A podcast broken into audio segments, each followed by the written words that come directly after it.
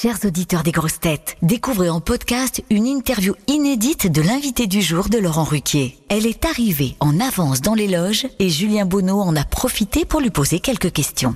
Bonne écoute Chimène Badi, bonjour, vous êtes l'invité du jour des grosses têtes. On est ravi de vous recevoir dans l'émission. Alors, c'est pas votre première fois aux grosses têtes, vous étiez déjà venu comme invité mystère, Oui, notamment pour le volume 1, je crois, oui, de Piaf. vrai, et puis même à plusieurs reprises. Oui, oui, oui. Quel souvenir vous en avez gardé? Je garde toujours un super souvenir des grosses têtes parce que c'est toujours dans la joie et la bonne humeur. C'est toujours hyper fun avec des vannes plutôt drôles. Oh, c'est un moment, euh, c'est un peu un moment euh, bah, détente, cool, quoi. Et puis on se marre. Moi j'aime bien. Et puis j'aime beaucoup Laurent.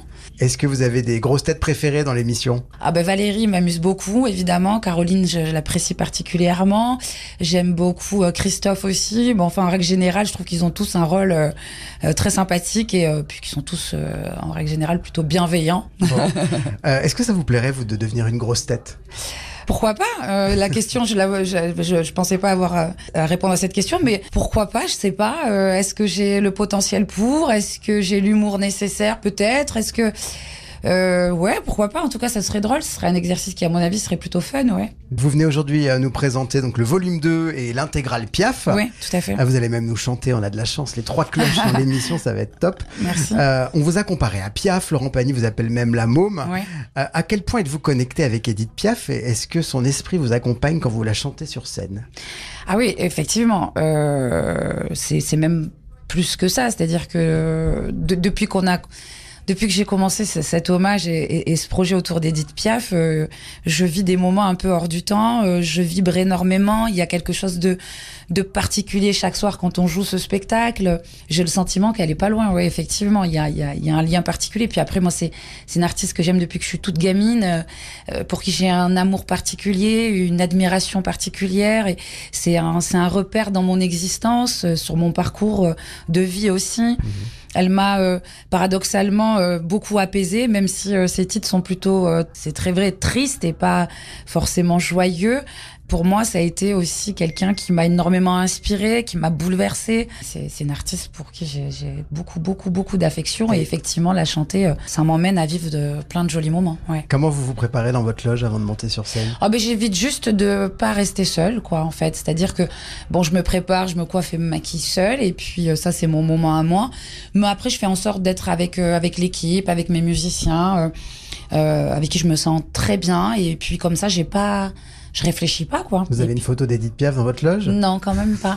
non, par contre, je l'écoute en fait. Euh, je la mets sur euh, sur ma petite enceinte. On donnera pas la marque. Et en fait, je la mets en fond euh, pendant que je fais ma prépa. Et euh, Et elle vous a jamais envoyé un signe, vous êtes jamais dit « Ah, ça c'est Edith si, ça m'est arrivé à plusieurs reprises même. ». Comme quoi par exemple Comme quoi, euh, me retrouver euh, dans des endroits euh, insolites euh, où je suis en train juste de me balader et j'entends une chanson d'Edith, par exemple. Ça, c'est un truc qui m'est arrivé à plusieurs reprises et euh, dans des endroits où on s'y attend pas du tout. Euh, où, par exemple, je rentre dans un ascenseur et il y a un monsieur qui sort et c'est c'est la sonnerie de son téléphone, c'est la foule, quoi.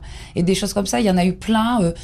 Même sur scène, parfois, euh, il m'est arrivé de me planter et je me, j'ai levé la tête en l'air et je me suis dit ça, c'est toi, tu viens de me faire une blague. Enfin, il y a un peu ce truc-là. euh, et moi, je suis assez réceptive à ce genre de choses, donc euh, oui, il y, a- il y a eu pas mal de petits signes comme ça.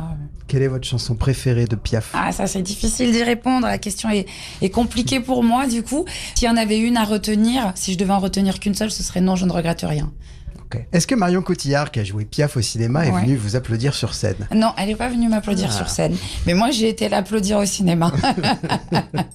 Qui étaient vos idoles quand vous étiez enfant et adolescente? Euh, en, en artiste, Ouais. en, en- euh, bah alors juste, il y avait Edith Piaf effectivement dans la chanson française. On pouvait aussi avoir Brel, euh, Lavillier, euh, Brassens, euh, Hugo Frey euh, et bien d'autres. Et dans la chanson noire américaine, je dirais tout ce qui est gospel, rhythm and blues. Alors ça peut être John Lee Hooker, ça peut être Nina Simone, ça peut être Tracy Chapman, ça peut être Chaka Khan, ça peut être Tina Turner, Stevie Wonder. Enfin, c'est un peu toutes mes influences. Ouais. Qu'est-ce que les gens seraient surpris d'apprendre sur vous Euh, peut-être que je fume des clopes, peut-être ça, parce que ça souvent quand on me dit mais tu fumes, bon, euh, faut, faut pas abuser, hein, déconnez pas. faire Mais un album de reprise de Gainsbourg. hein. sinon euh, que je suis euh, maniaque, moi je suis quelqu'un de maniaque, donc ça c'est quelque chose qui me qui me qui me fatigue beaucoup d'ailleurs. Je suis passionnée par le dessin.